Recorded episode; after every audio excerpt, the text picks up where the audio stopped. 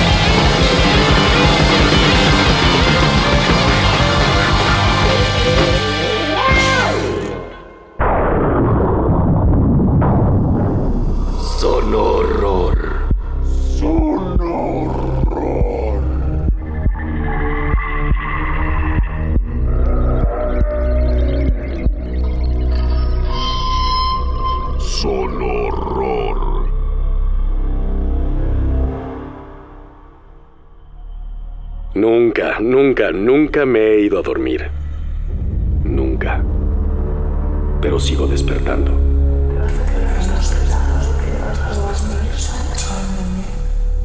Te vas a quedar muy, muy dormido. Son horror.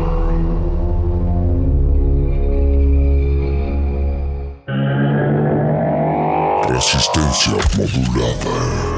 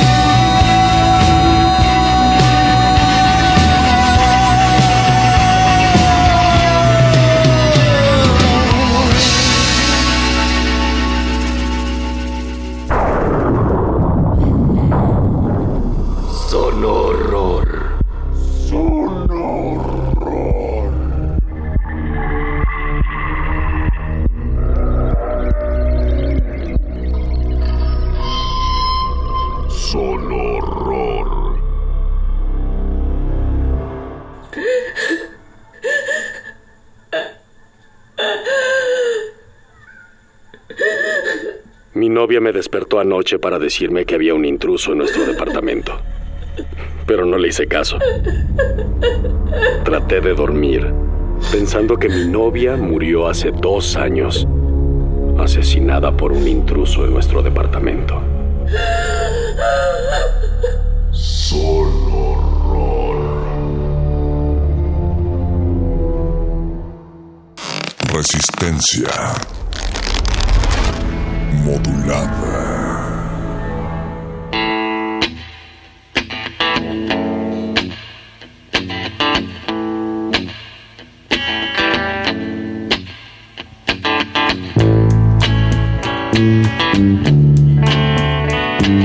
When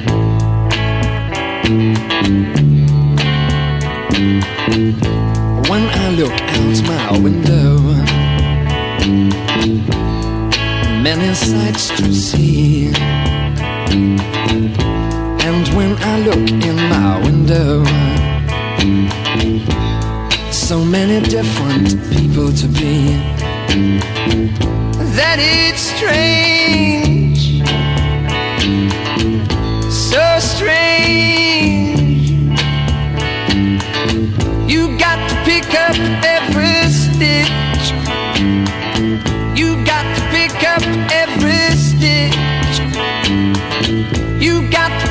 up every stitch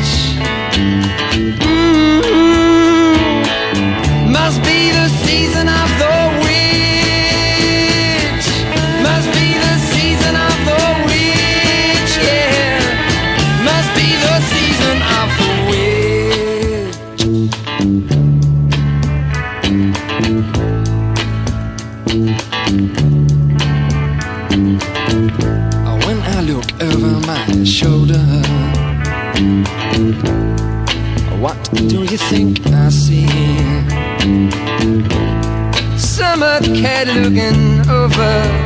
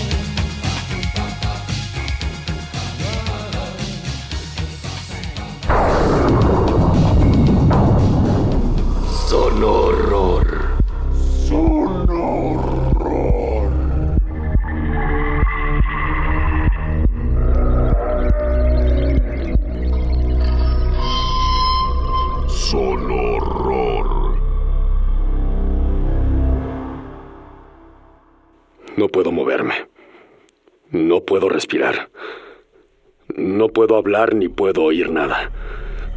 Todo está demasiado oscuro. Si hubiera sabido que sería así de solitario, habría elegido la cremación.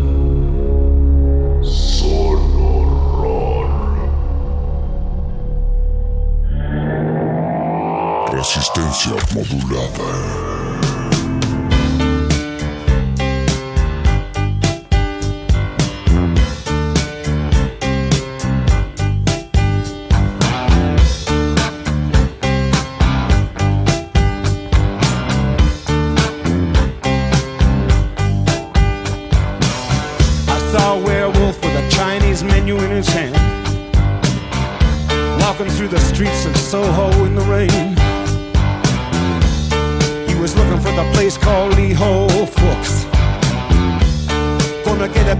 Beef each.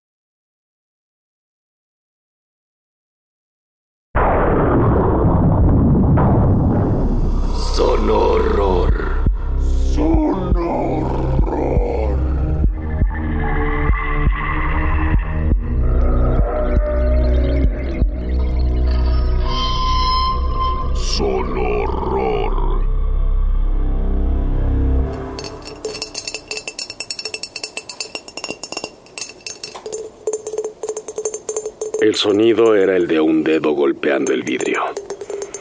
Otra vez. Me levanté de la cama y vi por la ventana. No había nada ni nadie. Traté de volver a dormir cuando escuché el golpe en el vidrio de nuevo y me di cuenta de que venía del espejo. Solo.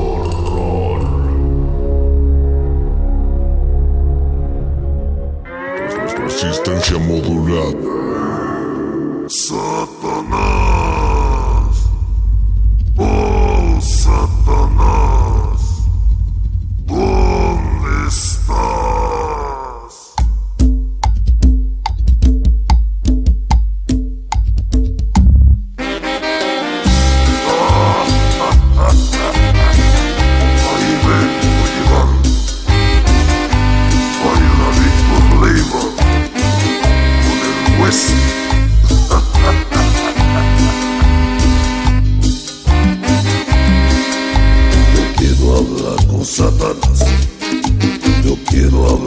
Sapata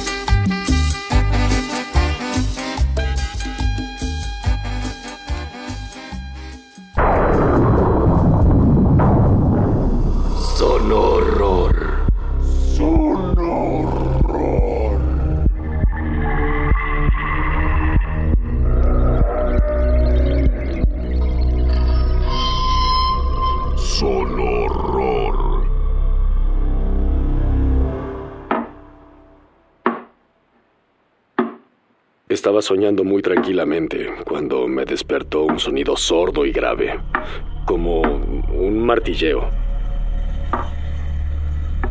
El sonido de la tierra sobre mi ataúd era tan fuerte que cubría el sonido de mis propios gritos.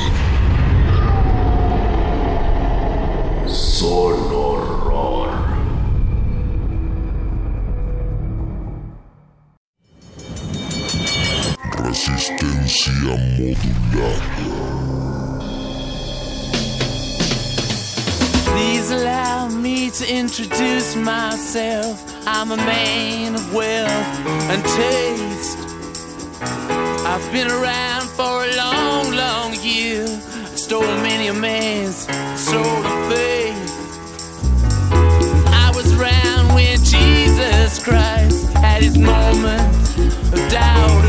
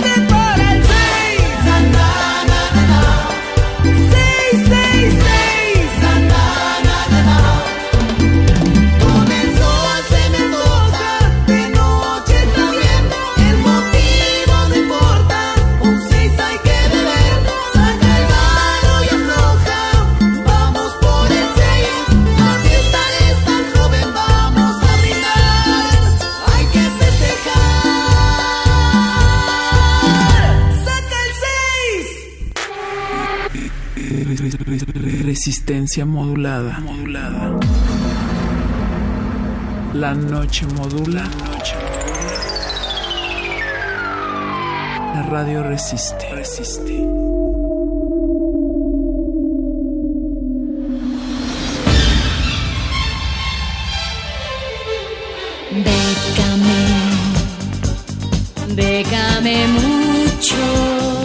Mucho. La guía para becas, premios, concursos, apoyos, financiamientos, residencias, convocatorias. Déjate becar. Estás en manos de expertos.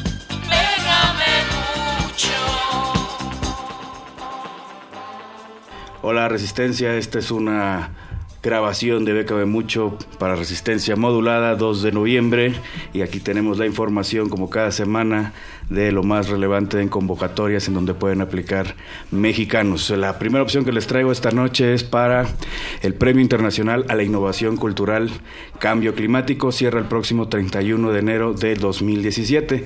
Este premio pretende estimular proyectos que exploren posibles escenarios culturales de los próximos años. Pueden participar personas físicas mayores de 18 años, residentes en cualquier país, de manera individual o como colectivo. En la parte de colectivo pueden entrar personas jurídicas sin ánimo de lucro, puede abarcar lo que son fundaciones, asociaciones, cooperativas, etcétera. También pueden ser personas jurídicas de cualquier país. Y bueno, como siempre nos interesa a innovar con los proyectos, pero la parte del chilling es muy importante. Este premio ofrece 20 mil euros para desarrollar las propuestas premiadas. La dotación se repartirá entre los gastos de producción y honorarios del autor que sea ganador. Estamos hablando de que la cotización está un poco más de 20 pesos, estamos hablando de poco más de 406 mil pesos a la cotización del día de hoy. Y el proyecto debe ser un proyecto cultural innovador de sensibilización acerca de la temática del cambio climático, que es el tema que les atañe. El proyecto debe empoderar a la ciudadanía e implicarla activamente en la adopción de valores de responsabilidad ambiental. No se preocupen si no tienen lápiz y papel a la mano, como siempre al final daremos las redes sociales para que puedan anotar bien las, las, los enlaces y demás para ver los, las bases completas. La siguiente opción que traemos esta noche es la del cuarto premio de novela romántica Kiwi Ra. Cierra el próximo 30 de enero de 2017 y en esta podrán optar eh, autores de cualquier país y sexo, siempre y cuando sean mayores de edad y que su obra está escrita en español. Solo aceptarán un manuscrito por autor y las novelas deben ser románticas dirigidas a lectores adultos. Podrán pertenecer a cualquiera de los subgéneros que existen como fantasía romántica, paranormal, eh, romántica erótica, romántica en forma de comedia, etcétera. Todas las que existen de estos subgéneros, no importa. Para el premio, esta dotación eh, contempla 1.500 euros, que como les dijimos está un poco más de 20 pesos la cotización del día de hoy. Estamos hablando de 30.450 pesos, lo que se puede llevar el fabuloso ganador de este premio. El ganador, el premio será un anticipo por la sesión en exclusiva de todos los derechos de la edición a la editorial y conllevará la edición y publicación de la obra premiada por parte de la editorial que convoca en su sello romántico. En otras palabras, es un adelanto de lo que van a ser las regalías por su obra. No dice cuánto es del adelanto correspondiente, pero bueno, es para que lo chequen en los teléfonos o contacto que viene en la convocatoria para que cualquier duda la aclaren y pues ya saben que si ganan pues están cediendo los derechos al aceptar el chelín. Y bueno, para terminar la sesión de hoy estamos aquí con Claudia Arellano en una breve entrevista. Ella es beneficiaria del programa Creadores Escénicos, emisión 2015 del Fondo Nacional para la Cultura y las Artes, alias FONCA, dentro de la categoría Jóvenes en Formación con especialidad en música cantantes. Hola Claudia, ¿cómo estás? ¿Cómo estás, Charro? ¿Bien y tú? Aquí, aquí, aquí andamos, ya sabes, chaloneando. Eso muy este, bien. Bueno, pues a grandes rasgos, ¿de qué trata tu proyecto? ¿Puedes platicarle un poco a la resistencia? Sí, pues bueno, el, el proyecto final digamos el producto final de este proyecto, que tiene por nombre Voces de la Noche, era la producción de un disco. Entonces se dividió en tres partes. La primera tenía que ver con clases, ¿no? Yo tomé clases de armonía, de arreglo, de composición. El, el segundo, digamos, trimestre, cuatrimestre, lo dedicamos como al montaje, con el quinteto de jazz, porque este es un disco de jazz. Y pues la última parte, los últimos cuatro meses, se dedicaron a la producción y promoción y todo lo del disco.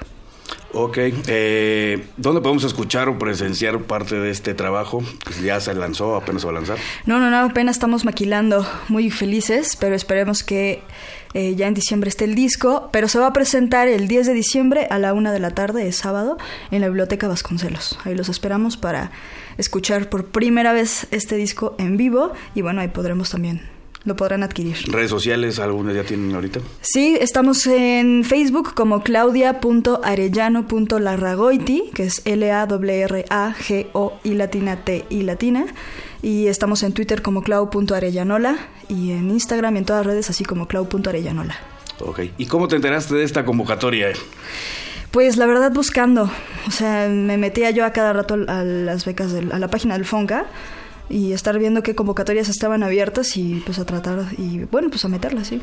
¿Ya habías participado en otras convocatorias anteriormente? Alguna vez con otro proyecto que se llama Yowak, pero no estoy segura si es, creo que sí es del Fonca, pero lo de teatros, la convocatoria para la programación de teatros, y la ganamos con este proyecto que se llamaba Yowak.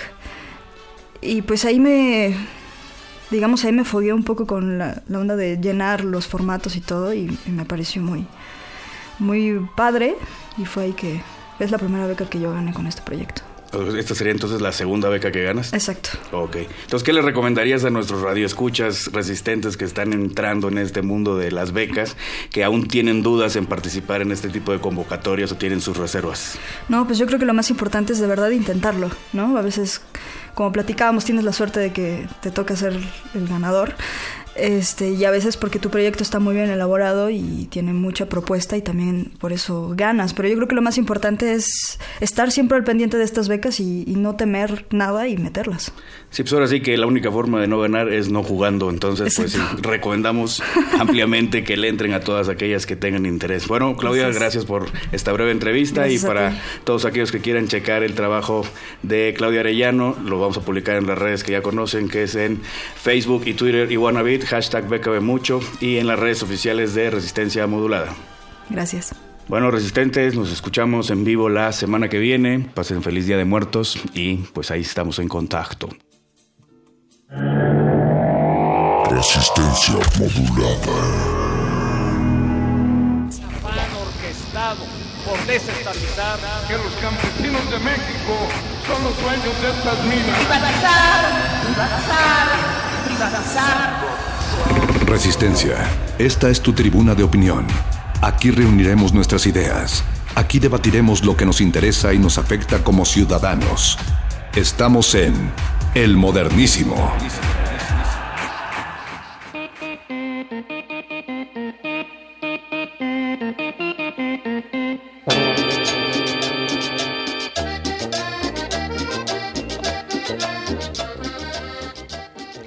Pare de sufrir porque ya llegó el modernísimo, modernidad con acento para sus oídos. Somos la sección de derechos humanos, temas públicos y salvaje pop de resistencia modulada, transmitiendo desde la capital del imperio gay por el 96.1 de FM. Esto es Radio Nam, salvajemente cultural. Y como todas las noches de miércoles me acompaña ya aquí un ente salido auténticamente del trópico, el doctor Rigo Mortis. Buenas noches, doctor. ¿Cómo Muy estás? buenas noches y muy acaloradas noches tengan todas y todos ustedes. Lluviosas pero, pero acaloradas. Acaloradas para que se siente el, el sopor. Así es, y del otro lado del cristal, aceitando esta maquinaria radiofónica, se encuentra el señor Agustín Mulia en los controles, el Betoques y Memo Tapia en la producción ejecutiva. Y pues esto está arrancando. ¿De qué vamos a hablar el día de hoy? Pues ni más, de- ni, más ni menos, doctor Rigo Mortis, que del humor, de la sátira, de la política, de ser políticamente incorrectos en un momento complicado. Del derecho a burlarse del poder y de quienes lo detentan, ¿no? De burlarse del poder, de burlarse de los otros y de uno mismo también de pronto, porque hay que hacer ejercicios. Claro, también. claro, el silogismo, si, si tenemos los gobernantes que nos merecemos y nos burlamos de nuestros gobernantes, ahí les encargo ese padrón electoral, ¿eh? Aquí el humor en México no solo es eh, necesario, sino imprescindible para poder eh, salir a flote y avantes en esta hilaridad eh, dolorosa que es nuestro país. Y pues estaremos hablando de eso, de eso, de la El humor gráfica como, satírica. como estrategia de vida. El humor como estrategia de vida, indispensable y sobre todo en México, eh, que tiene una larga tradición eh, en, en- este tipo de humor, en este tipo de humor gráfico, a ver si adivinan ustedes de qué vamos a estar hablando y con quién sobre todo. Eh, y pues bueno, acompáñenos ustedes con sus comentarios allá afuera, sus comentarios y sus cábulas son bienvenidas esta noche y siempre. Eh, arroba R modulada y arroba el modernísimo en Twitter y en Facebook Resistencia Modulada. Nos vamos a ir con algo de cinismo sonoro, eh, básico para destapar oídos virginales. Esto es del proyecto Afrodita, dedicado a nuestro flamante presidente Enrique Peña Nieto. La canción se llama Hellboy No y escuchamos y regresamos al modernísimo. El modernísimo.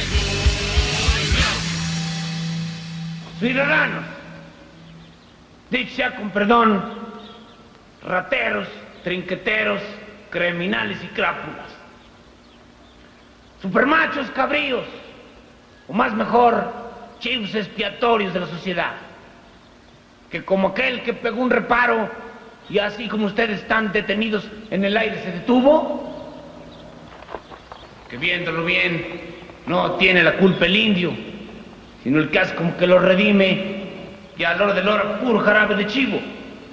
Porque hay chivos y chivas. Así como hay ladrones y ladrones. Unos porque roban y otros porque ladran más. O como dice la parábola, unos buenos y otros más buenos, pero para robar. O como quien dice organizados. Pues como se sabe, el ladrón grande se come al chico. Y ladrón que roba al ladrón, si se descuida se va 100 años al bote con todo y chivas. Todo porque la justicia es ciega y no ve a quien agarra, pero bien que siente lo que recibe. Por lo que más vale ser cabeza de ladrón que cola de chivo. El modernísimo.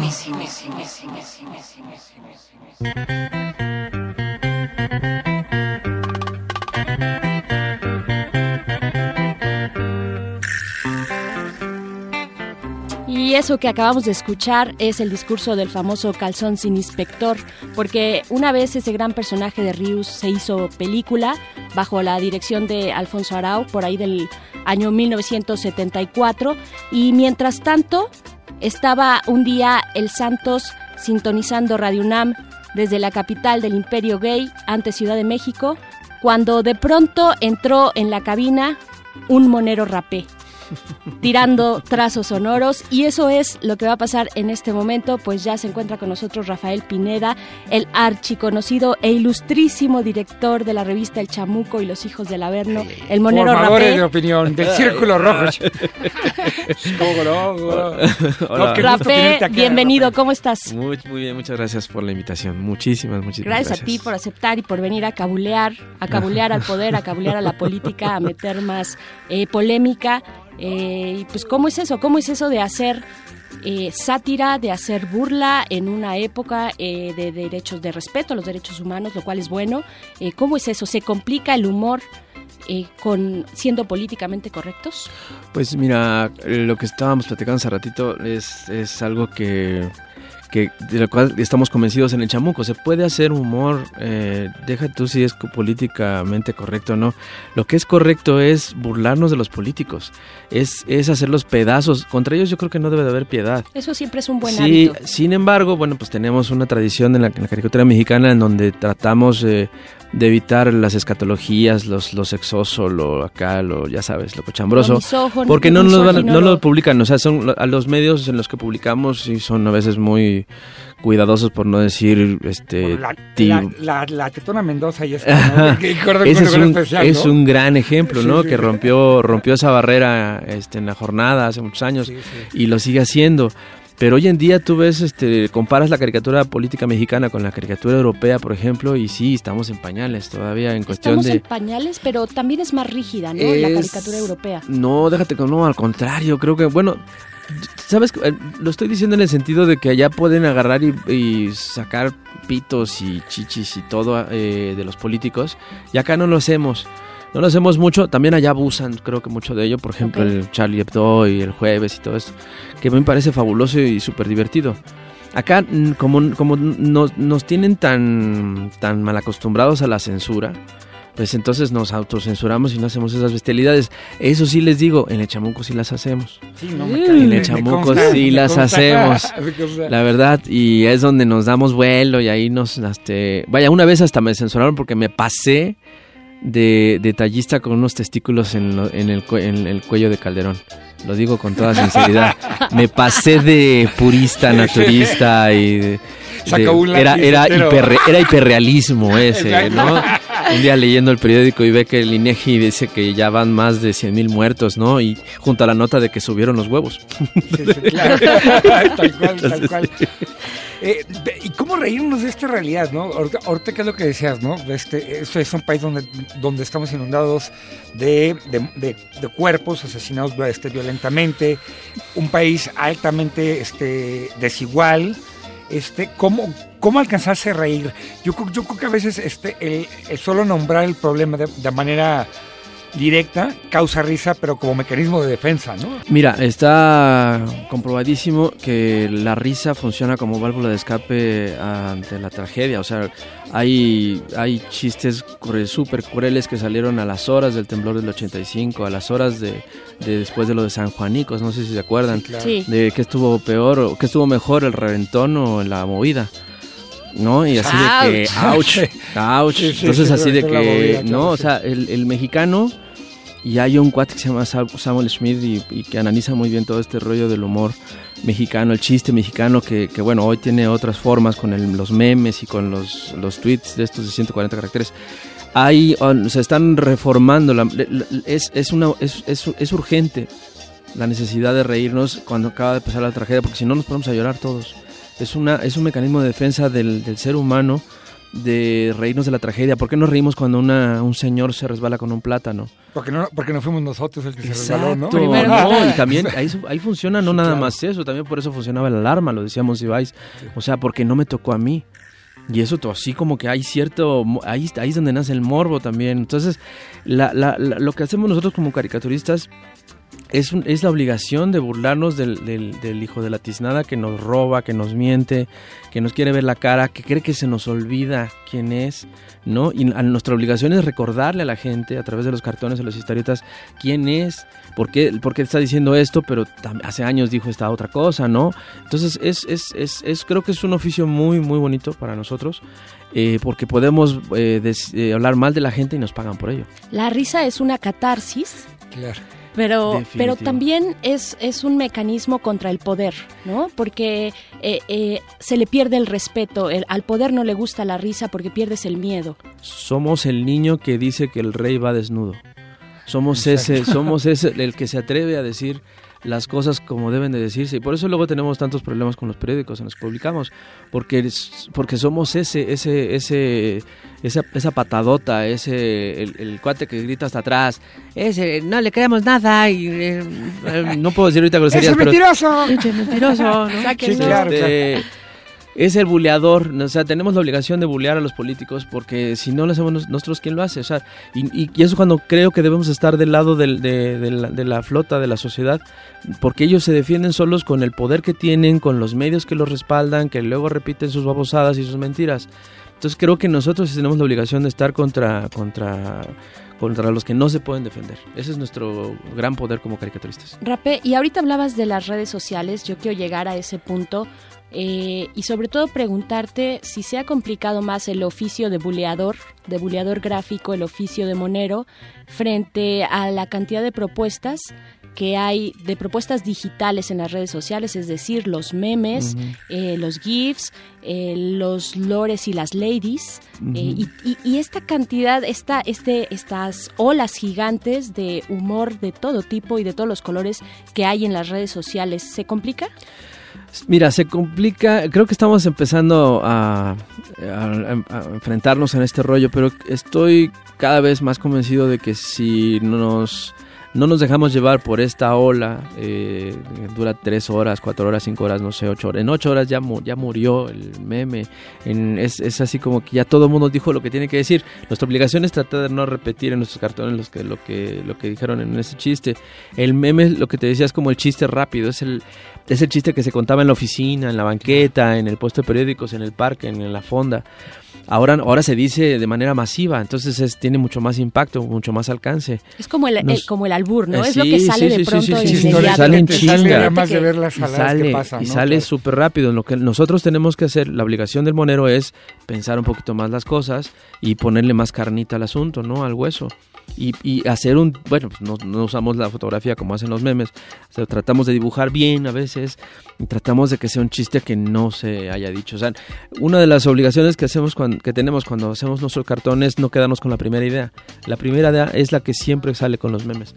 O sea, tenemos que buscarle la vuelta y la vuelta y la vuelta y la vuelta. Imagínate la, la obligación que tenemos año con año de hacer un cartón distinto eh, sobre el informe de gobierno del presidente, sobre las calaveras, sobre este qué te gusta el día de muertos, el día de muertos, perdón, el no sé, o sea, 15 de septiembre. El 15 de El septiembre, el presupuesto, el día del trabajo, o sea, eran son retos, bandera. años con años, generaciones con generaciones de caricaturistas tener que hablar sobre la misma situación, nos está mintiendo el gobierno cada, cada este discurso presidencial, pero de manera distinta, ¿no? De manera distinta. Y sí que ha cambiado el formato del discurso, digo. Sí, pues, vaya, ¿no? Y, y- Comentario aparte, pero sí, sí ha cambiado. Y este, pues, ¿qué te pareció? híjole. No, y hay más.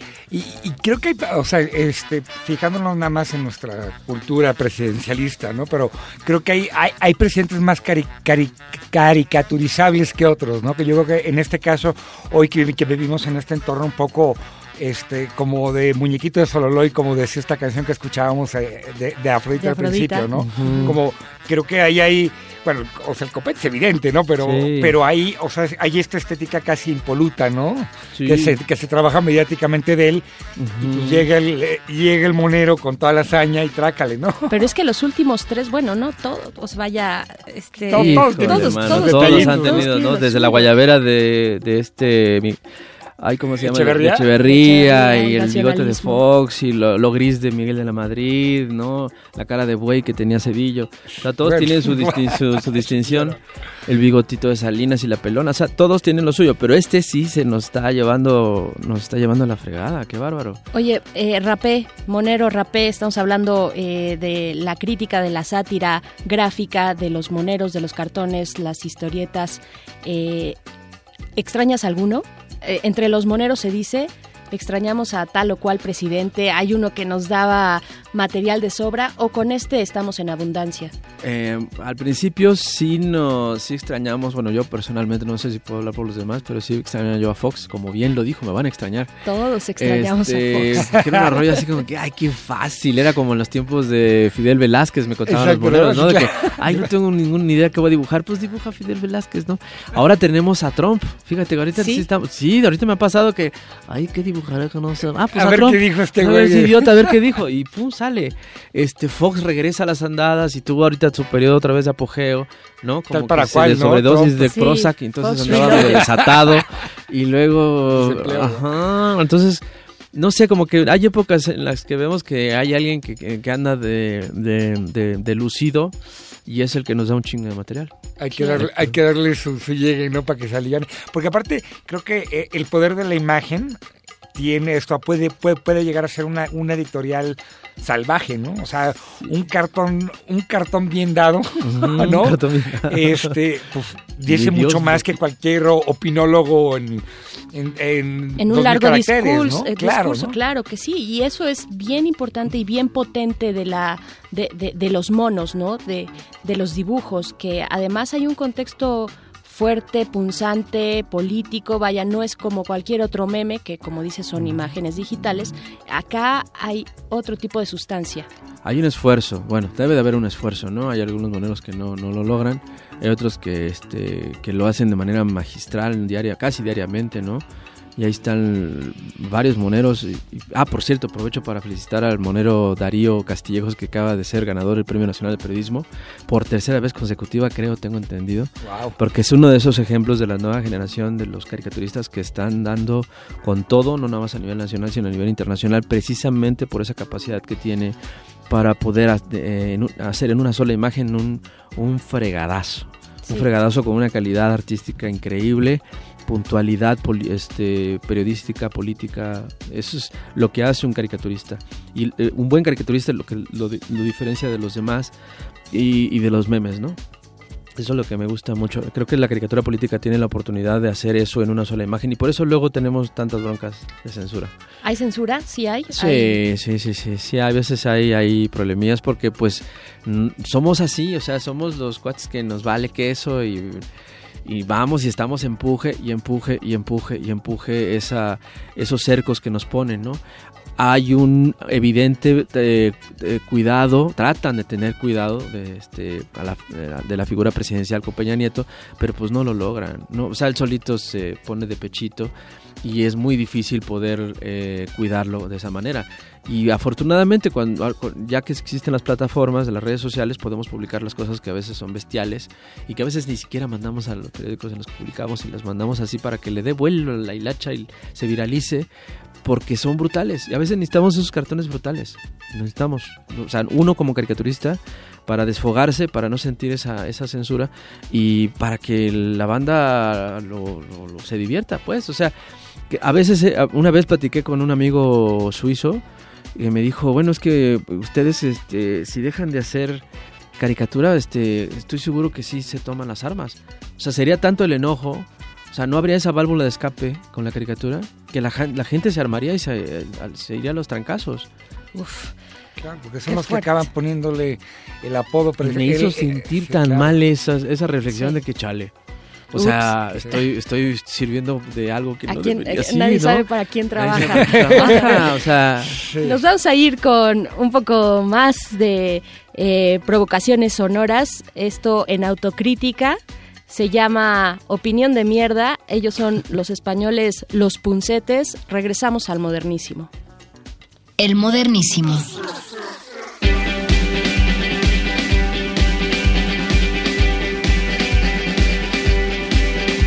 Que no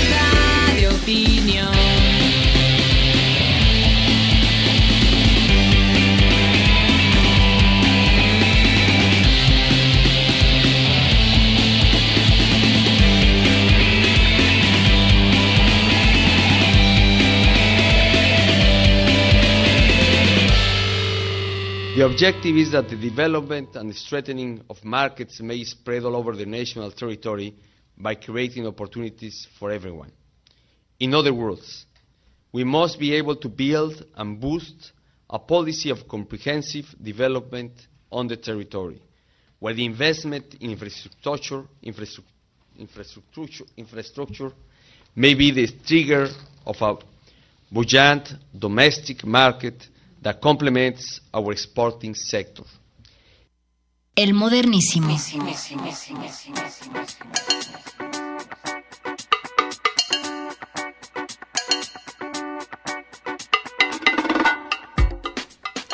Ya regresamos aquí a esta sátira que esta noche se llama El Modernísimo en Resistencia Modulada. Estamos hablando con el monero Rapé, está también el doctor Rigo Mortis, yo soy la señora Berenjena. ¿Y en qué nos quedamos, muchachos? Que Dejemos a un lado la amargura, el que no se ríe se muere, ¿no?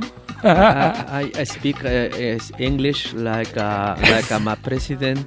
Exacto, y a para darnos materia, para darnos más vuelo como si nos hiciera falta, lo que escuchamos, pues eh, obviamente es El al presidente de, solo, ¿no? de todas y todos nosotros, por si no lo ubicaron, eh, este gran chiste. El estadista del año. El estadista del año. año. Del año. Es- exacto, Este, el- hablando- el galardonado, el galardonado. award-winning president. Ajá, el que nos enseñó el dedito ahí junto a la monedita. ¿Qué tal Que tu esa, eh? cartón de este día Sí. es precisamente de, de ese de El- ese momento. de ese momento donde eh, yo, yo la verdad, no sé si fue intencionalmente, pero wow, que ponga literalmente el dedo indi- el, el El dedo dedo medio, medio. estirado Ahí junto a su... su medallita. Es una es otro chiste que se cuenta y solo. con cara de mi rey aparte, ¿no? Sí. Exacto, güey. o sea, porque dices, si esto fue una foto tomada por la casualidad, wow, Es humor involuntario, es tan fantástico que el que nos da el presidente todos los días es fantástico. Eso es, eso es material para nosotros, así.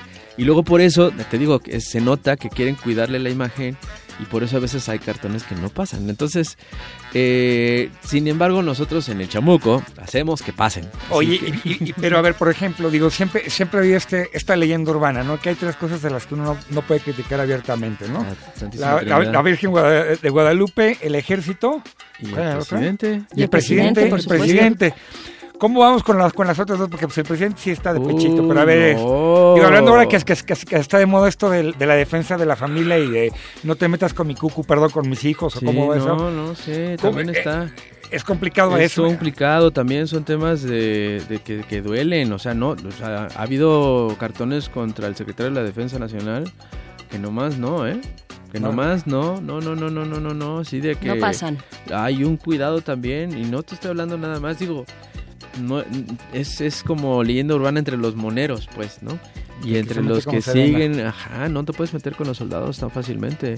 O sea sí ha habido una vez hace muchos años cuando yo empecé en este negocio de la caricatura en el 2002 publicando en el Economista critiqué a la, sec- a la secretaria de la Defensa Nacional porque le puse al secretario con una resortera. Había dicho la babosada que posiblemente participa- participaríamos en la guerra del Golfo Pérsico de Irak perdón. Ajá. Y En la invasión de la invasión Irak. Irak y sí pues yo me reía a carcajadas yo o sea si ustedes no lo saben yo fui marino y, y estuve embarcado un ratito entonces yo conocí las las, las herramientas que teníamos y era una basura Esa no Era- la sabía. ah, ¿verdad? Rapé. Era Soy- marino, ¿eh? fui cadete de la naval hace muchos años y fue después fui embarcado en, en, en un barquito de la armada y entonces yo conocí los, los, los instrumentos y te lo juro estamos incapacitados para, para reaccionar Pero fíjate, ¿eh? mira, hablando de navíos, este, igual no estén muy buenos esos navíos, pero fíjate, la CEMAR casualmente es la, es la institución con el, con el eh, grado más alto de letalidad en combate tierra a tierra, ¿no? Casualmente los marinos Sí. no son buenos para, para navegar al parecer, No, no, pero no tienen son buenos buenos para la navíos, tierra. son muy letales. Y no cerré la idea, no cerré la idea, perdón. Es que hice ese cartón y a la semana me llega una carta de la, de la asocia- asociación, sociedad de exmilitares, diciéndome que soy un ignorante, que no sé lo que, de lo que estoy hablando, con una firma. A mí lo que más me asustó fue la firma. Parecía del hermano de Porfirio Díaz, así te juro que era todo un, una alegoría del trazo, una caligrafía es- espeluznantemente perfecta, ¿no? A dos plumas, ¿no? Así, casi, casi, ¿no? Sí, sí, sí, es una tinta wow, ¿no? Y diciéndome que era un bestia, o sea, un, un ignorante, de manera muy elegante. Y fue mi primera experiencia de, de- de- de crítica de, por un cartón que yo había hecho. Entonces, y sobre todo hacia una institución tan fuerte como es la Sedena. Digo, hoy con todo lo que ha pasado, con todo lo que hemos visto, con todo lo que sabemos, eh, en dónde están metidos y qué, has- qué no han hecho, este, pues ya mi obligación es dibujar al respecto. O sea, yo, yo, yo puedo hablar y dibujar sobre lo, lo- lo que hace el narco, que me parece también de, este, terrible, pero mi obligación es criticar el- el- la, la- la poca capacidad que tiene, por ejemplo, las instituciones este, militares, navales, el, la- el- esta- el secretario de Seguridad Pública, Eh, los encargados de nuestra seguridad son para mí los responsables de que la situación eh, en el país, en el narcotráfico, los gobernadores como el de Veracruz, como el de Tabasco, como el de Tamaulipas, son responsables de la situación en muy, muy, muy, muy, muy- mucha medida en Guerrero Claro. de lo que pasa con el narcotráfico en México. O sea, yo me puedo ir criticar a los narcos, pero creo que mi obligación es criticar a los que permiten que el narco esté aquí. Sí, y al ser, a los servidores públicos, a los que les pagamos y a los que les dimos un Ese voto. es el crimen organizado. Claro. Ese es el- exactamente, ¿no? Entonces, pues sí, la, la- la bronca es finalmente con los gobernantes, ¿no? Pues sí. Sí, pues lo demás que no. Esa es Rape, eh, espero que ahorita nos estén escuchando muchos jóvenes de la UNAM eh, y de otras universidades y en general jóvenes que tal vez de, de pronto te escuchan y dicen, eh, bueno, ¿cómo, ¿cómo le hace uno para iniciarse en, la, en este oficio de monero? Lean mucho. Leer Infórmense mucho. Creo que hay un, hay, porque se nos han acercado muchos chavos eh, queriendo ser caricaturistas con un trazo que pues que ya muchos lamentablemente llegan con un trazo tipo manga. A ver chicos, no es el trazo que, que- que creo que estábamos buscando. Creo que tienen que dibujar mucho, es una obligación porque el dibujo es, es, por donde ustedes van a decir lo que tienen que decir, pero para poder decir lo que tienen que decir tienen que leer y tienen que estar informados y solito, solito, solito se da lo que quieren decir. Leyendo, informándose, es, es el contenido. Tienen que también leer literatura, tienen que ir al cine, tienen que, tienen que ser, tienen que cultivarse, tienen que esforzarse por conocer no nada más este el, el periodismo sino sino otras cosas. Eso es el contenido que nosotros requerimos en el chamuco lo que necesitamos como caricaturistas. Gente que, que, que desarrolle su propio trazo su propia manera de decir las cosas su diferencia que cultive su diferencia su, su manera de decir las cosas el contenido su manera de decir ese contenido también. Es un es una obligación personal. El no existe una carrera de caricaturista no existe ninguna escuela de caricaturistas existimos moneros que damos cursos a veces y talleres pero son muy breves esto es algo casi autodidacta y necesitan necesitan mucho rigor, necesitan ser muy disciplinados, necesitan ser en verdad muy buenos observadores. Esa es la, son de las condiciones que se necesitan para ser caricaturista y sobre todo no olvidar que tienen que ser periodistas antes que dibujantes. wow, eso es, es- ese es un gran punto, ¿no? Porque creo que también de repente eso se olvida, ¿no? El, el medio no es el mensaje en estos casos, ¿no? Hay que, hay que, hay que, hay que refinarlo. Y hablando de eso, ¿no? Porque cada, ca- cada monero y cada este caricaturista tiene, tiene finalmente pues, una posición política ante la misma realidad, ¿no? Y hay y hay pues mon- moneros de izquierda, moneros de derecha, moneros apolíticos. Digo, se me Ah, ocurre hay- Garci, hay ¿no? moneros- de moneros repente- pero de repente apolíticos. da los bandazos, ¿no? De repente da bandazos de regachos. Que ha pasado del teleguía allá a la- a Eso parece cosas. una contradicción en sí misma, moneros apolíticos. Pero ¿qué tal que hablamos de eso, De- rapé, Ahorita te digo. después de algo de cinismo sonoro? Esto es hip hop. Dicen nuevos, pero yo lo veo, lo- le veo la vieja escuela, aunque sí son recientes. Esto es Long Sheet, eh, Guacha da Funk es la canción y regresamos al modernísimo. El modernísimo.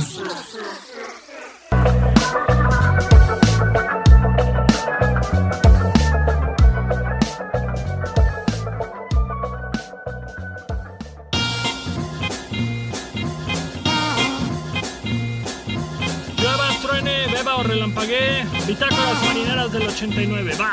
Agua con tierra, el océano entero es solo un charco. El capitán salió a comer, los marineros tomaron el barco y yo me mantengo sentado en el muelle pensando. La vida es muy difícil, en la playa no lo es tanto. Pero este puto calor no me lo aguanto.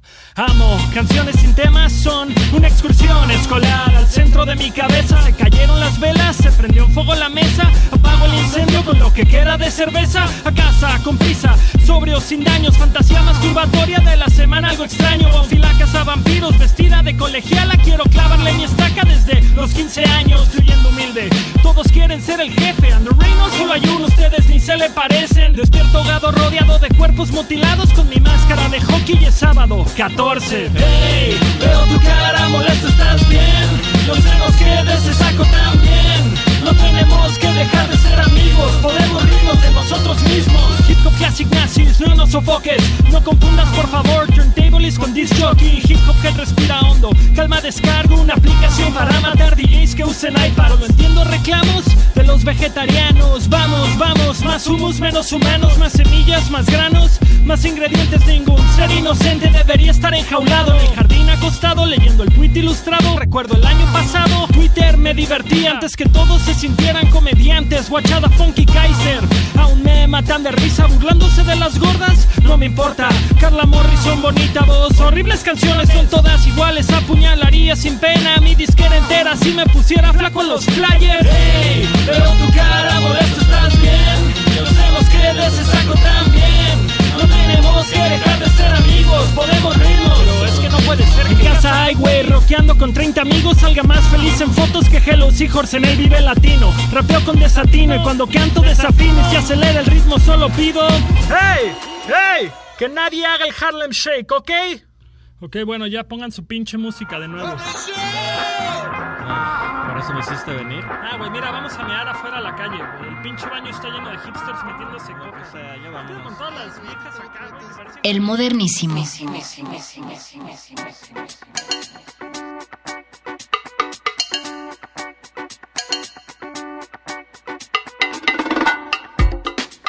Cinismo, sátira, humor, humor negro, eh, política. Estamos hablando esta noche con el Monero Rapé y pues platícanos también, este Rapé, de- del trabajo que están haciendo ahorita en el Chamuco. Este, antes de que se nos venga el tiempo encima, queremos escuchar esos proyectos que están haciendo. Estamos haciendo libros ahora también, ¿no? La revista ahora es mensual, ya no es, ya no es catorcenal. Estamos eh, es súper interesados en este rollo del mundo editorial. Eh, estamos convencidos de que los libros son para siempre. ¿Cómo lo están abordando ahorita ese mundo editorial? Eh, pues trabajando como locos. Ahorita el pobre del Monero Hernández, a quien le mando un gran abrazo, está ya en la recta final de terminar el segundo tomo del libro del Che. Cuéntanos de ese libro. Ese libro es una cosa bellísima porque es como una película en novela gráfica, Sí. es como tiene un lenguaje cinematográfico precioso, tiene una factura impecable. Él estudió en, en- en el CUEC, él es un, también es un cineasta y se nota en este libro. Es un libro que no se pueden perder, ya está el primero, el, primer tomo. Que, que- que está como que a destiempos, entonces es una, es una parte fantástica. Ahorita te digo, está por terminar ya la, la, la primera parte. Este, este es el tomo 2, el que, que está en el aire, que está en las librerías. ¿Se está basando en algún documento histórico, en los libros en- del Che? En los libros, en, en- en- en la historia que escribió John Lee Anderson. ¿no? Pero él se está, es- se está informando de una manera cabal. Es- Hernández es uno de los moneros mejor, mejor informados, de los cuates más genios que conozco. Es un gran artista, es un gran periodista, es un cuate sumamente responsable y es mi maestro y es mi amigo. Entonces sí, le, Le es mandamos un abrazo. Un súper abrazo. Y además están haciendo otro otro tipo de Ah. proyectos, digamos, por la misma línea. Pues bueno, por la misma línea también está el libro, un libro que está a punto de salir que es de Patricio, que es este ah, es sobre la historia de la historia del México que casi nadie conoce, la historia de la, la- la- antes de la, de la colonia, eh, cosas muy interesantes que se van a encontrar ahí. Está el otro libro del Fisgón, que del neoliberalismo, de- bueno, el Fisgón tiene eh, un Sí. libro cada semana, cada dos días. Yo estoy en otro proyecto eh, personal, pero que donde también estoy jalando caricaturistas que del Chamuco y una alumna que está resultando ser una gran caricaturista que también va a, a- a- a estrenarse en las páginas del Chamuco a partir del próximo número. Y qué buena noticia que nos digas que hay una monera porque eh, son escasas. Son escasas, este, es que, híjole, pues ahora sí que nosotros qué le hacemos, o sea, sí se necesita este, este, este sentimiento así que les valga madres, o sea, que rompan madres, que bulen, al- que se atrevan, que hay, hay, hay- a mí me encanta eh, cómo, trabaja Luz Soriano, del que estoy hablando, quien, porque tiene esa actitud ante la vida, ¿no? Y ante los, ante los políticos, y es muy chambeadora. Y ella me está ayudando mucho en, en Sacale Punta Producciones, Sacale Punta Animaciones.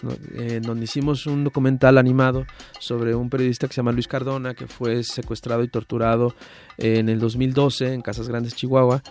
Y hicimos un documento que reunió a varios talentos y que reunió a- a periodistas desplazados, como Polo Hernández, que también dirigió el documental. Aquí Este sí vale la pena documental, detenernos, ¿no? Nada más, nada más tantito, Sí. porque ese, ese, ese documental, además de que está en, en- en redes, ha- sido nominado como finalista al premio García Márquez, uno de los premios más prestigiosos este, de, de periodismo, en la categoría innovación, ¿no? Y creo que es esto que precisamente hablas, nuestras narrativas que se desdoblan a través de un lenguaje más cinematográfico, que no es, este, que no es el el, el madrazo directo a la cara, sino, sino, sino va desdoblado y cantando historias mucho más complejas, ¿no? En este documental que se llama Soy el número Soy el 16. número Sí, 16, tú, tú diriges el, el documental Sí. y lo ilustras. Y lo, lo codirigimos Pablo Hernández y yo. Ok. Soy animador, soy el director artístico, productor y, y- y trapeador de los fines de semana de la Además oficina, tiene ¿verdad? música original muy, muy de padre. Alberto Rosas, Sí. está diseñada el diseño sonoro de Alberto Rosas, o sea, gente muy muy comprometida, muy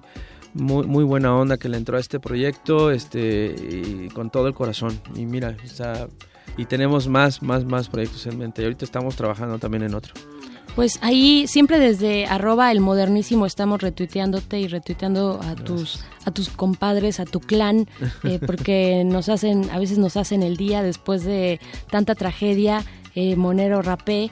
Y pues eh, nos vamos a ir ya, ya se nos, se nos acabó el tiempo. Y pues esto fue todo, Monero Rapé. Muchísimas gracias por haber venido esta noche. Un gustazo tenerte acá. Gracias, en serio. No, gracias por No. recetarnos esos, esos golpes editoriales y, y, este, llen- llenos de estética recalcitrante. Eso es. Doctor Rigo Mortis, muy buenas noches. Muy buenas noches, gracias. Y Gracias buenas por noches a todos ustedes allá afuera. A continuación viene el Muerde Lenguas. Esto fue El Modernísimo. Nos escuchamos el próximo miércoles.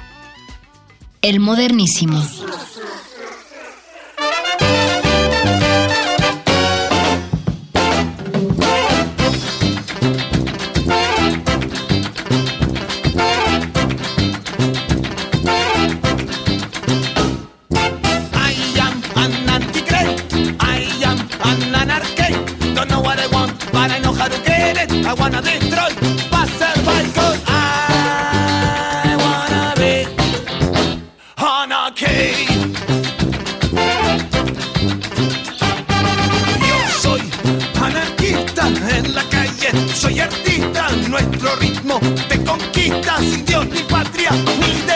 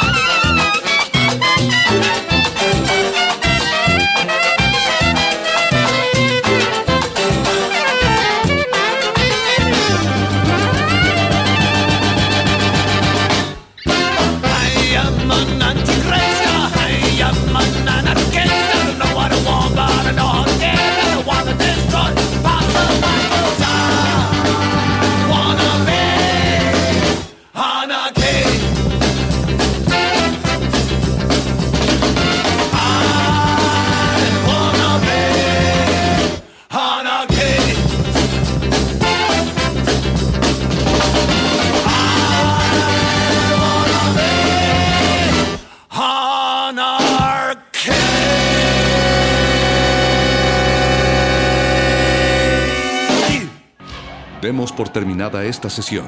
El punto de reunión será la próxima semana. Mismo lugar, misma hora. Resistencia. Descanse. China, chi- chi- China, China, chi- chi- China, obviamente. Sí, o sea, aunque este país está ¿Tendrá tan lejos, música para bueno, poesía? eh, pues la verdad es que sí nos afecta y afecta a todo el mundo. China es un país que ha crecido muchísimo, lo sabemos en los últimos años, pero que su economía se ha desacelerado. Entonces, esto genera nerviosismo en todo el mundo. Claro, hoy en día lo que produce China se vende a casi todos los países, negrito, negrito, negrito, negrito, como Estados Unidos, por supuesto que es nuestro principal socio comercial, y también a nosotros. Sí, entonces uno de los efectos en México es que hoy el dólar cuesta un poco más que antes, ya lo sentimos, ya lo vimos ¿Un todos, y eso nos genera muchas inquietudes. Claro, pero no porque sube el dólar, sube el precio de todo lo que las familias consumimos, ¿no? ¿Y quieres saber por qué? Dímelo, por favor, mira. Nuestra economía y esto genera más empleos. Eso es lo que entre los amigos y yo estamos diciendo y también la familia, que lo que pasa con el dólar, que pasa con el dólar, que pasa con el dólar, no tendrá impacto negativo en su economía. A mí me queda muy claro. Entendido, a mí me queda muy claro. Seguiremos platicando con ustedes sobre estos temas que a mí la verdad todavía me, me- me es un poquito confuso. Pero si no compras cosas gabachas, confesar. no tiene por qué salirte el dólar. Claro, exacto. Entonces, bueno, pues esto nos va a ayudar para cuidar y proteger la economía familiar, Negri. Mira tú, paradas. Tú eres muy hermosa, ¿verdad? Y yo no te voy a faltar ese aspecto, ¿ah? Sinceramente. Pero como te voy a decir como hombre, no como el pretendiente que estoy siendo ahorita. Como hombre, cállate los hijos. Como hombre, cállate los hijos. Resistencia modulada.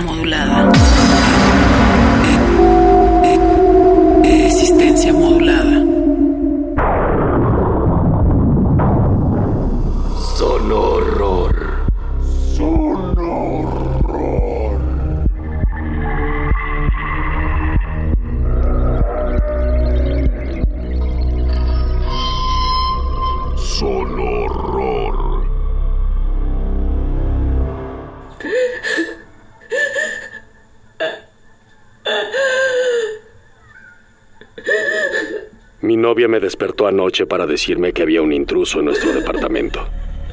Pero no le hice caso. Traté de dormir, pensando que mi novia murió hace dos años, asesinada por un intruso en nuestro departamento.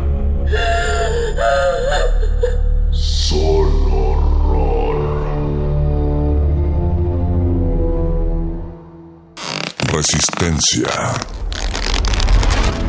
modulada.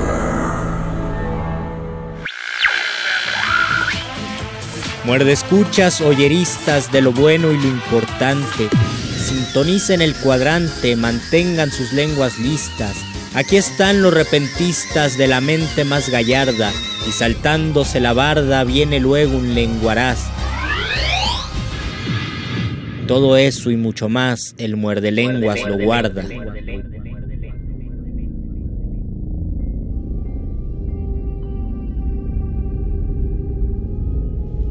Las psicofonías, parafonías o fenómenos de voz electrónica son sonidos de origen electromagnético que quedan registrados en distintos tipos de grabadoras de audio y son interpretados con hipótesis muy diversas. Etimológicamente, el término está compuesto por las partículas psique y fonos, lo que hace referencia a que estos sonidos son producto de la energía psíquica que, de algún modo, queda atrapada en el ambiente. En términos someros, un experimento psicofónico se desarrolla de la siguiente manera.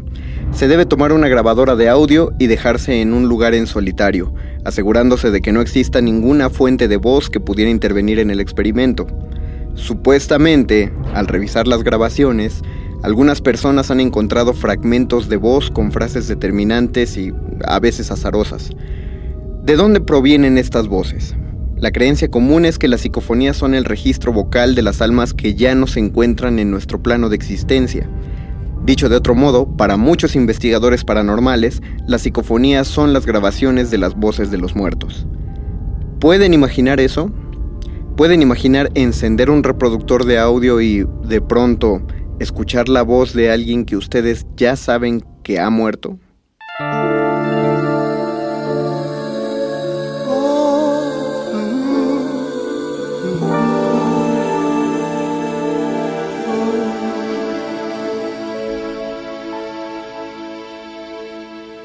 No sabía de tristezas, ni de lágrimas, ni nada que me hicieran llorar. Yo sabía de cariño, de ternura, porque a mí desde pequeño eso me enseñó mamá. Eso me enseñó mamá. Eso y muchas cosas más. Yo jamás sufrí. Yo jamás lloré. Yo era muy feliz. Yo vivía muy bien. Oh. Yo vivía tan distinto, algo hermoso, algo divino, lleno de felicidad.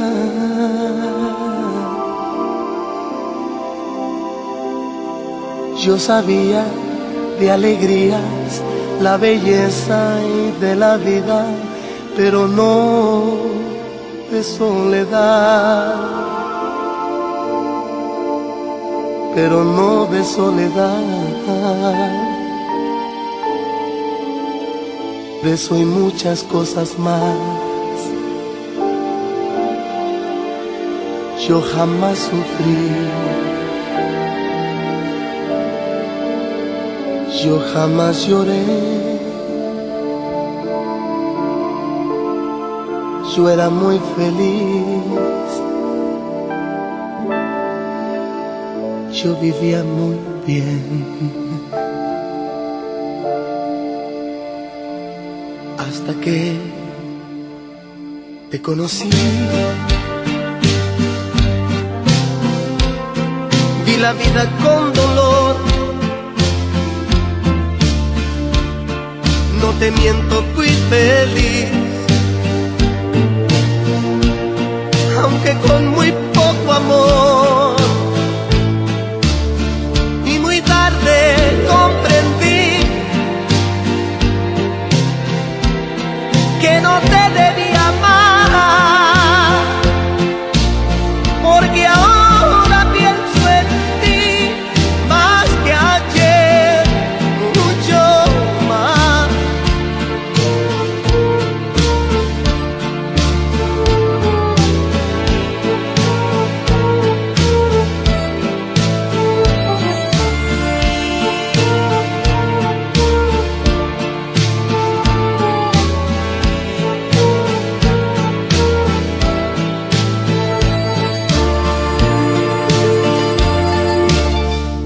Hasta que te conocí vi la vida con dolor. No te miento, fui feliz,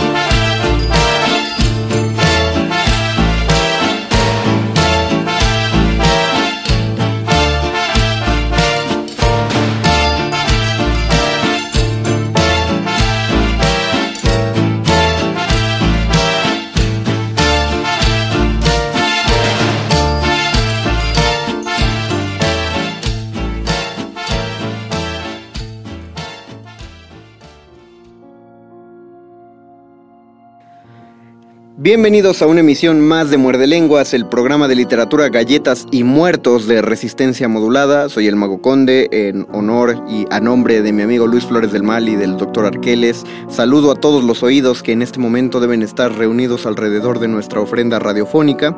Eh, hoy es 2 de noviembre y no tengo idea de a qué hora están escuchando esto porque este es un programa grabado. Así es, por más vivo que se escuche el programa, no lo está. Así que si desean comunicarse con nosotros, pues lo pueden hacer pero hay impedimentos espaciotemporales que no nos dejan decir sus mensajes al aire. Nos pueden dejar recado ahí, con gusto los contestamos. Si escriben en Facebook Resistencia Modulada, en Twitter arroba R Modulada, eh, nos pueden dejar mensaje con nuestra mamá y ahí les contestaremos. El día de hoy vamos a tener una experiencia algo tremendista, algo fuerte, porque es 2 de noviembre, o sea que es el día ideal para asustarnos un poquito y nosotros vamos a asustarnos mediante el oído, a través del oído, con algunas psicofonías, estas supuestas grabaciones de las voces del más allá, como ya dijimos antes de que escucharan a nuestro querido Juanga, día 34 y todavía no lo superamos, ¿por qué te nos fuiste? Tenemos algunos ejemplos bastante memorables al respecto de psicofonías, si usted se impresiona con facilidad, eh, por favor, esto es en serio, le pedimos que llame a un familiar o a un amigo para que escuche con usted, eh, de lo contrario puede sufrir una impresión eh, de la cual no podemos hacernos responsables en resistencia modulada. Avisados quedan, muerde escuchas.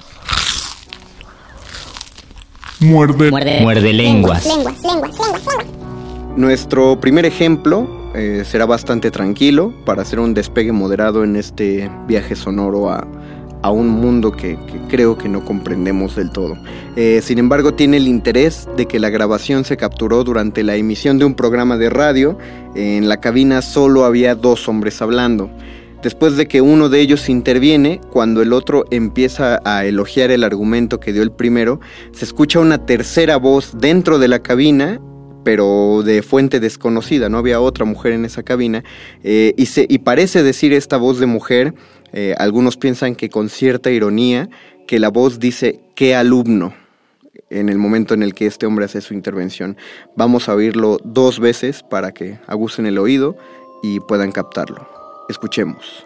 Sí, dime, dime. Parafonía curiosa, porque al establecer la pregunta hablo con Rowdy Ben. Eso quiere decir que no hay visión por parte de la causa. Magnífico, magnífico. Da gusto hablar con personas tan inteligentes. En efecto, es, esa, esa es una cuestión importantísima. Magnífico, magnífico. Da gusto hablar con personas tan inteligentes. En efecto, es, esa es... Eh, Germán de Argumosa es uno de los exponentes más importantes de la investigación en psicofonías. En la siguiente grabación se puede apreciar eh, a lo lejos, o sea, lejos del, del micrófono, lo que parece ser la voz de un niño que dice tengo miedo, lo dice muy lento. Eh, intente acercarse a su aparato radiofónico, por favor, para captar mejor la voz. Le aseguramos, no vamos a hacer ninguna broma, no va a haber un screamer de radio. Eh, es un audio muy breve y por eso vamos a escucharlo tres veces, pero se oye muy bajo, así que acérquese los audífonos o acérquese la bocina o súbale.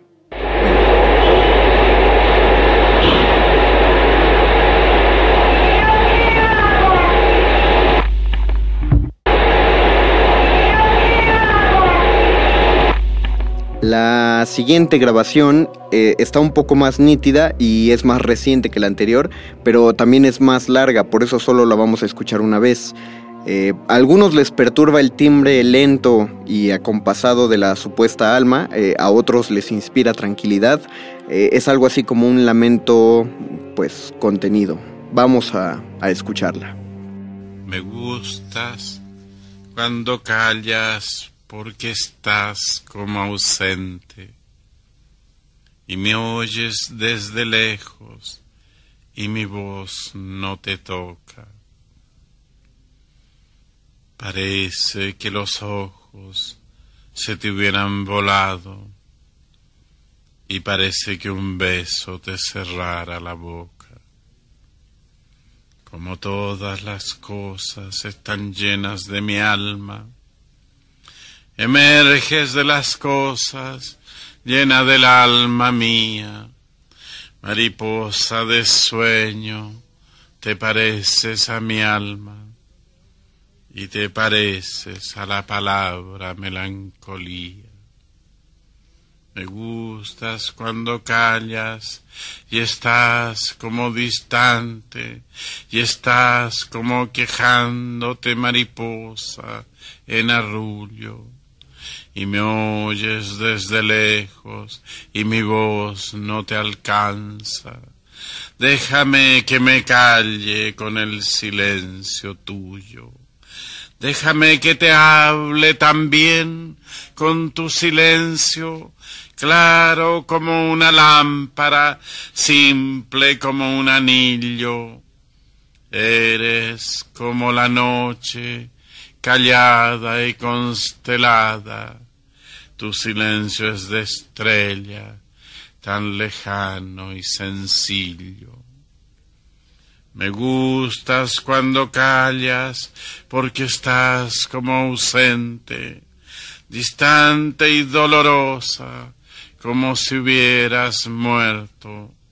Una palabra entonces, una sonrisa bastan, y estoy alegre, alegre de que no sea cierto. La siguiente grabación fue conseguida por el investigador, eh, investigador paranormal. Ya ven que es muy serio a esa profesión. Saludos a Carlos, no a Carlos Fuentes, no. Bueno, a Carlos Fuentes también, si podemos hacer una psicofonía con él. No, a este tipo de cañitas, pues. Estoy, estoy desvariando. Esta grabación fue conseguida por el investigador Cinesio Darnell. Fue tomada en una casa abandonada, eh, que es por supuesto el lugar favorito de las almas en pena. Eh, si prestamos atención, después de algunos segundos de solo ruido, eh, o ruido ambiental pues, se puede escuchar una, la voz confundida de una niña que a la distancia pregunta ¿y yo qué hago aquí? Eh, eso, eso levanta la pregunta, ¿serán conscientes las almas de su situación? O, o son conscientes de que alguien las está grabando? Vamos a oírle igual dos veces. Prestemos atención.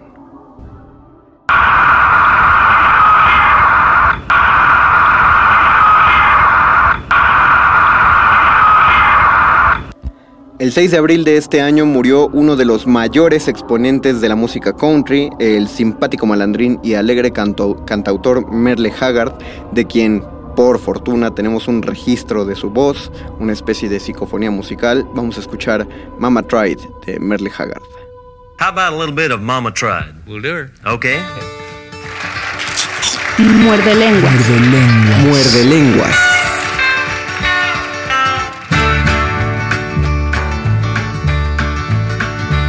First thing I remember knowing was a lonesome whistle blowing and a young's dream of growing up to ride on a freight train leaving town, not knowing where I'm bound. No one could change my mind, but Mama tried. The one and only rebel child from a family meek and mild. My mama seemed to know what lay in store. Spite of all my Sunday learning, toward the bad I kept on turning till Mama couldn't hold me anymore. And I turned 21 in prison, doing life without parole. No one could steer me right, but Mama tried, Mama tried, Mama tried to raise me better, but her pleading I denied. That leaves only me to blame, cause Mama tried.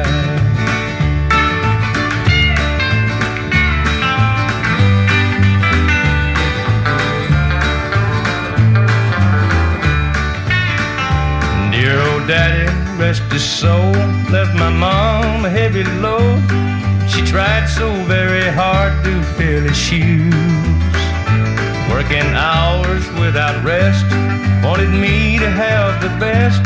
She tried to raise me right, but I refused. And I turned 21 in prison, doing life without parole. One could steer me right, but Mama tried.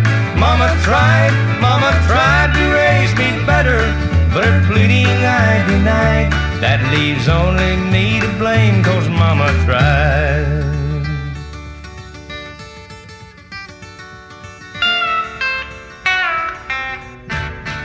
Poco a poco descendemos a un punto en que las grabaciones empiezan a ponerse un tanto más espectrales. Eh, uno de los experimentos más comunes durante la grabación de psicofonías es hacer preguntas a los espectros, a los supuestos espectros que están del otro lado del micrófono. Y una de las preguntas más comunes es cuál es el origen de estas voces o cuál es tu origen, tu espectro. En esta grabación, que fue hecha por dos investigadores de nombre Enrique Muro y Santiago Vázquez, la voz contesta, estamos al otro lado de los muertos. Vamos a oírla dos veces también.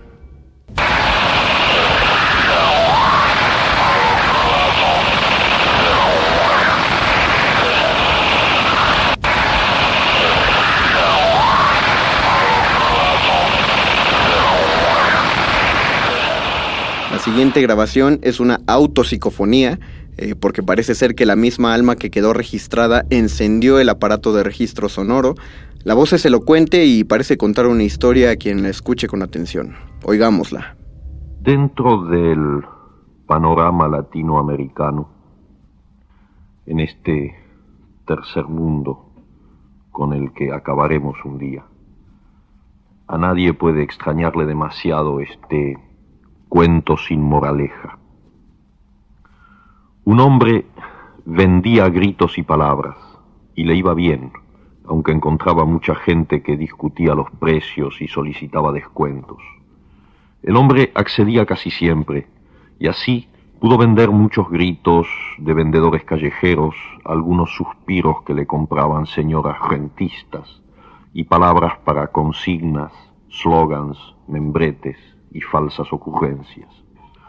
Por fin el hombre supo que había llegado la hora y pidió audiencia al tiranuelo del país, que se parecía a todos sus colegas, y lo recibió rodeado de generales, secretarios y tazas de café. Vengo a venderle sus últimas palabras, dijo el hombre. Son muy importantes, porque a usted nunca le van a salir bien en el momento, y en cambio le conviene decirlas en el duro trance para configurar fácilmente un destino histórico retrospectivo. Traducí lo que dice, mandó el tiranuelo a su intérprete.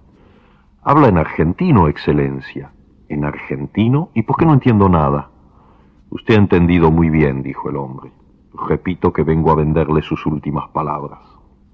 El tiranuelo se puso de pie como es de práctica en estas circunstancias y reprimiendo un temblor mandó que arrestaran al hombre y lo metieran en los calabozos especiales que siempre existen en esos ambientes gubernativos. Es lástima, dijo el hombre mientras se lo llevaban. En realidad, usted querrá decir sus últimas palabras cuando llegue el momento, y necesitaría decirlas para configurar fácilmente un destino histórico retrospectivo. Lo que yo iba a venderle es lo que usted querrá decir, de modo que no hay engaño. Pero como no acepta el negocio, como no va a aprender por adelantado esas palabras, cuando llegue el momento en que quieran brotar por primera vez y naturalmente, usted no podrá decirlas. ¿Por qué no podré decirlas si son las que he de querer decir? preguntó el tiranuelo, ya frente a otra taza de café. Porque el miedo no lo dejará, dijo tristemente el hombre como estará con una soga al cuello, en camisa, y temblando de terror y de frío. Los dientes se le entrechocarán y no podrá articular palabra. El verdugo y los asistentes, entre los cuales habrá algunos de estos señores, esperarán por decoro un par de minutos, pero cuando de su boca brote solamente un gemido entrecortado por hipos y súplicas de perdón, porque eso sí lo articulará sin esfuerzo, se impacientarán y lo ahorcarán. Muy indignados, los asistentes y en especial los generales rodearon al tiranuelo para pedirle que hiciera fusilar inmediatamente al hombre. Pero el tiranuelo, que estaba pálido como la muerte, los echó en pellones y se encerró con el hombre para comprarle sus últimas palabras. Entretanto, los generales y secretarios, humilladísimos por el trato recibido, prepararon un levantamiento y a la mañana siguiente prendieron al tiranuelo mientras comía uvas en su glorieta preferida. Para que no pudiera decir sus últimas palabras, lo mataron en el acto pegándole un tiro. Después se pusieron a buscar al hombre, que había desaparecido de la casa de gobierno, y no tardaron en encontrarlo, pues se paseaba por el mercado vendiendo pregones a los saltimbanquis. Metiéndolo en un coche celular lo llevaron a la fortaleza y lo torturaron para que revelase cuál hubieran podido ser las últimas palabras del tiranuelo. Como no pudieron arrancarle la confesión, lo mataron a puntapiés. Los vendedores callejeros que le habían comprado gritos siguieron gritándolos en las esquinas, y uno de esos gritos sirvió más adelante como santo y seña de la contrarrevolución que acabó con los generales y los secretarios. Algunos, antes de morir, pensaron confusamente que en realidad todo aquello había sido una torpe cadena de confusiones y que las palabras y los gritos eran cosas que en rigor pueden venderse pero no comprarse, aunque parezca absurdo, y se fueron pudriendo todos, el tiranuelo, el hombre y los generales y secretarios, pero los gritos resonaban de cuando en cuando en las esquinas. En España existe una casa conocida como la Casa de la Mano Cortada, donde supuestamente se daban fenómenos poltergeist, o sea, que es cuando las cosas se caen de su lugar o salen volando como si alguien les hubiera pegado, o cuando se escuchan los, los ruidos fuertes. Poltergeist es una es como una palabra formada en, me parece que en alemán, que significa algo así como fantasma que hace ruido o fantasma que hace escándalo. Poltergeist. Eh, por supuesto, esta casa atrajo la atención de los investigadores paranormales que deciden buscar una psicofonía al respecto. Vamos a escucharla. La, la, voz que fue capturada parece decir muy bajito, como en un murmullo y muy cerca del micrófono, mamá, frío, miedo. Y de nuevo, para, para acabarla de fregar, otra vez suena como la voz de un niño. Entonces, atención, escuchemos.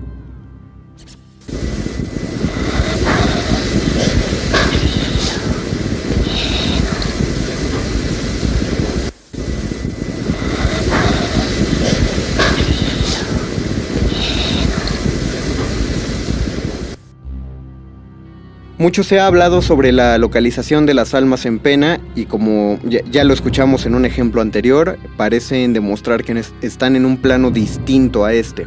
En la siguiente grabación, otra vez los investigadores preguntan por la ubicación de, de quién va a responder la pregunta, o sea, dónde se encuentra, y la voz registrada, que parece ser de una mujer, dice adimensional. Es adimensional. Vamos a escuchar.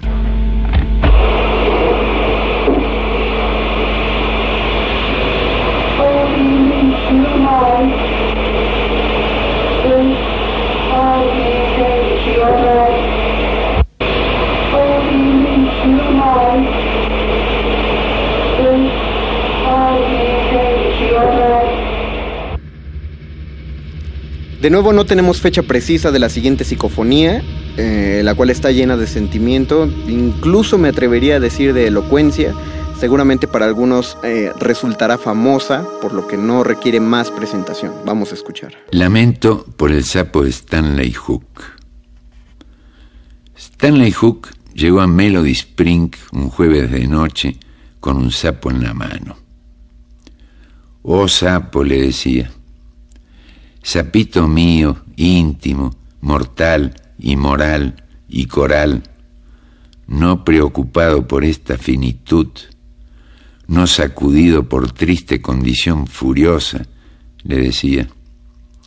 Oh caballito cantor de la humedad, oh pedazo esmeralda, le decía Stanley Hook al sapo que llevaba en la mano. Y todos comprendieron que él amaba al sapo que llevaba en la mano. Más allá de accidentes geográficos, sociológicos, demográficos, climáticos, más allá de cualquiera condición. Oye mío, decía, hay muerte y vida, día y noche, sombra y luz, decía Stanley Hook. Y sin embargo te amo, sapo, como amaba las rosas tempranas esa mujer de Lesbos, pero más, y tu olor es más bello porque te puedo leer, decía Stanley Hook y se tocaba la garganta, como raspándose el crepúsculo que entraba y avanzaba y le ponía el pecho gris, gris la memoria, feo el corazón. Oye, sapo, decía, mostrándole el suelo. Los parientes de abajo también están divididos, ni siquiera se hablan, decía Stanley Hook. Qué bárbara tristeza, decía, ante el asombro popular, los brillos del silencio popular que se ponía como un sol. Esa noche, naturalmente, Stanley Hook se murió. Antes dio terribles puñetazos a las paredes de su cuarto en representación de sí mismo, mientras el sapo, solo el sapo, todo el sapo, seguía con el jueves. Todo esto es verdad. Hay quien vive como si fuera inmortal. Otros se cuidan como si valieran la pena. Y el sapo Stanley Hook se quedó solo. Para comenzar ya el final de esta emisión, vamos a aclarar que no todas las psicofonías son enteramente de voz. Los últimos dos ejemplos son meramente ruido y por ser muy largas las vamos a escuchar nada más una vez. Eh, la primera fue grabada por el, investigador Germán de Argumosa, ya hablamos de él, y es conocida como la psicofonía más aterradora de todas. Es la psicofonía más aterradora en español, porque de hecho hay dos psicofonías que son consideradas tal, una, una en español y una en inglés. Nosotros, por ser el programa de literatura y la lengua española, vamos a oír la, de la lengua española. Eh, se pueden entender dentro de ese ruido eh, algunos sonidos definidos, más allá de solo aire contra el micrófono, y, también hay por ahí algunas frases sueltas que, que se dicen por supuesto en español. Y al final lo que se oye, o sea, uno de los sonidos más nítidos que son como pasos, son los pasos del investigador que estaba grabando eso y se acerca al magnetófono para apagarlo. Todo lo que ocurre antes de esos pasos no, no se sabe la fuente de, de qué sonó. Eh, vamos a poner atención, está algo largo, así que apaguen las luces, pónganse los audífonos fuerte y traten de imaginar qué está pasando en ese sótano. Venga. Muerde, muerde, muerde. Muerde lenguas, muerde lenguas.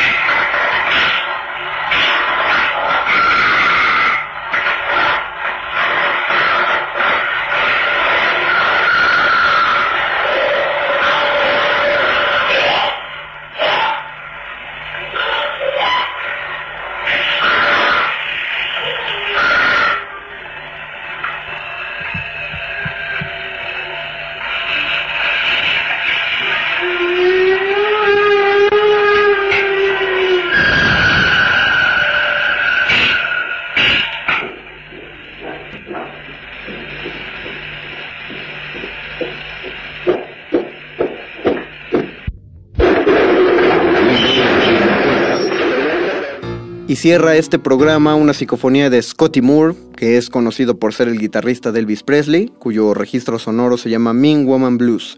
Con esto terminamos el muerde lenguas del día de hoy. Les recordamos que fue grabado, o sea que si se están enojando porque no mencionamos sus comentarios al aire, discúlpenos, pero no se puede, porque nosotros estamos en casita comiéndonos nuestra ofrenda, que, ah, no, el día de hoy todavía se la están comiendo nuestros parientes. Bueno, estamos comiéndola con nuestros parientes muertos. Eh, si alguno de ustedes desea grabar una psicofonía, les doy mi humilde recomendación. No lo hagan en su propia casa, podrían descubrir algo que no quieren. Se despide de ustedes el Mago Conde. Agradecemos toda la operación técnica dentro de la cabina de grabación. Carla, muchas gracias, mucha suerte. Eh, agradecemos a Rafa Paz que anduvo por acá, al doctor Arqueles que seguramente editó esto y a todos los que están escuchando, muchas gracias y nos oímos el lunes.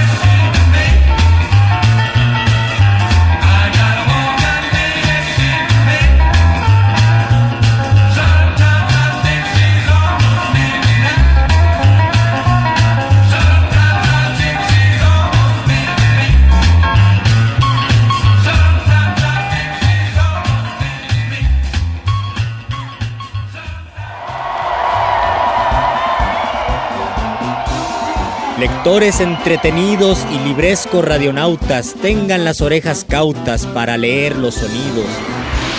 Aquí están los contenidos del mago que nos hechiza y el panadero utiliza con destreza pertinaz.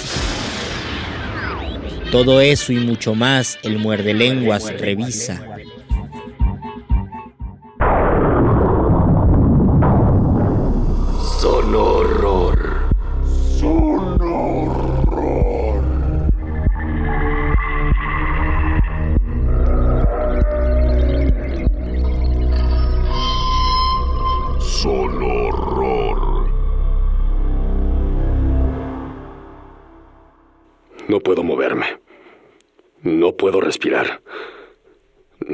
Puedo hablar ni puedo oír nada. Todo está demasiado oscuro. Si hubiera sabido que sería así de solitario, habría elegido la cremación.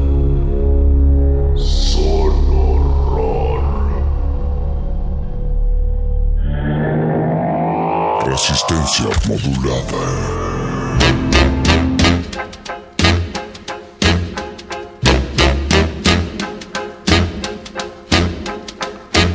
Put a spell on you.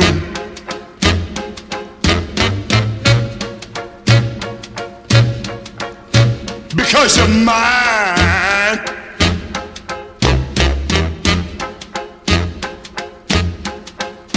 Stop the things you do.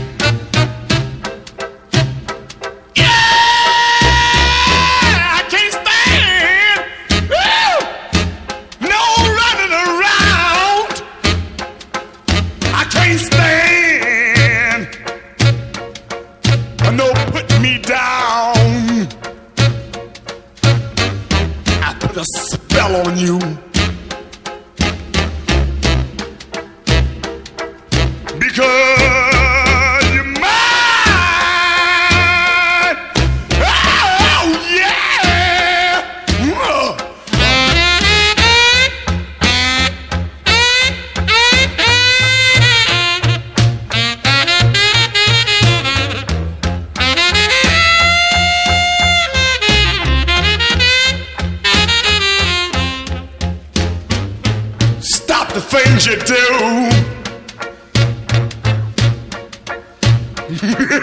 Without, I lying.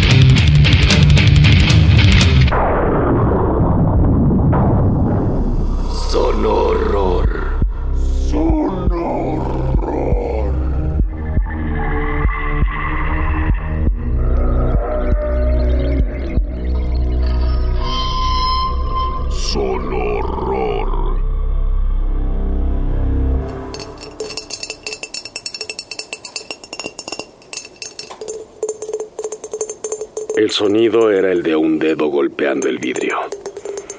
Otra vez. Me levanté de la cama y vi por la ventana. No había nada ni nadie. Traté de volver a dormir cuando escuché el golpe en el vidrio de nuevo. Y me di cuenta de que venía del espejo.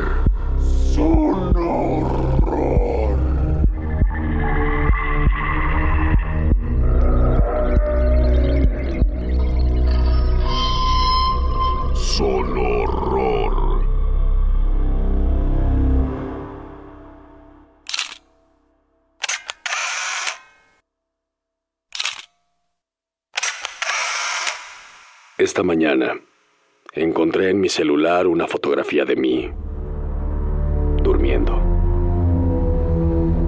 Vivo solo.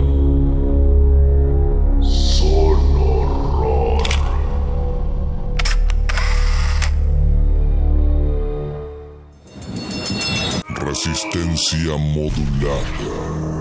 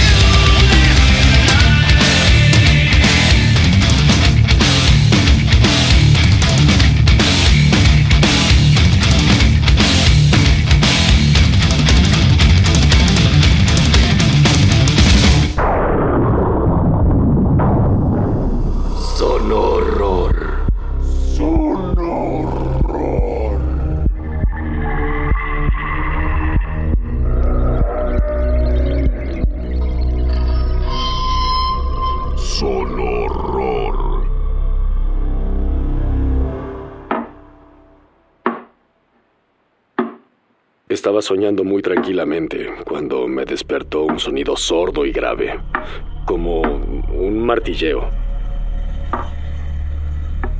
El sonido de la tierra sobre mi ataúd era tan fuerte que cubría el sonido de mis propios gritos. Solo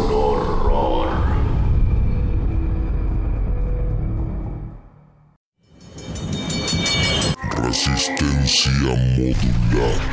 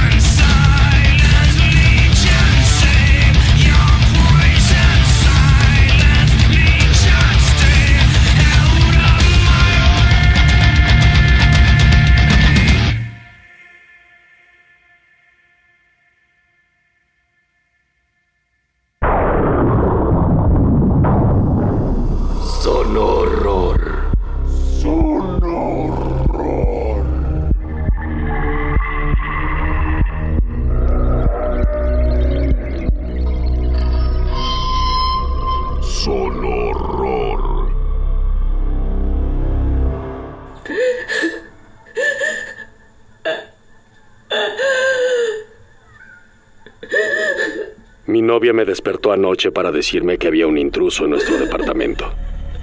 Pero no le hice caso. Traté de dormir, pensando que mi novia murió hace dos años, asesinada por un intruso en nuestro departamento.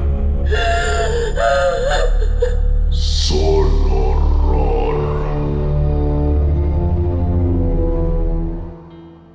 Resistencia modulada.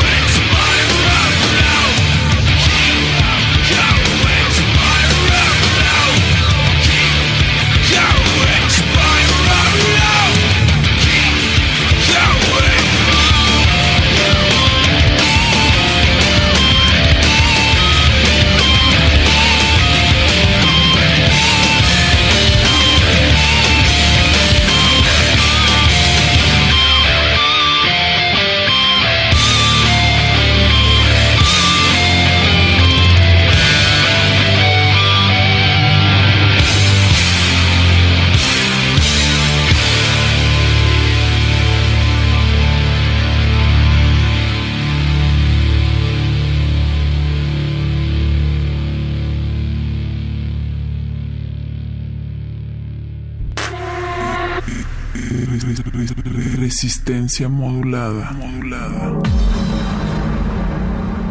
La noche modula. La noche modula. La radio resiste. Resiste.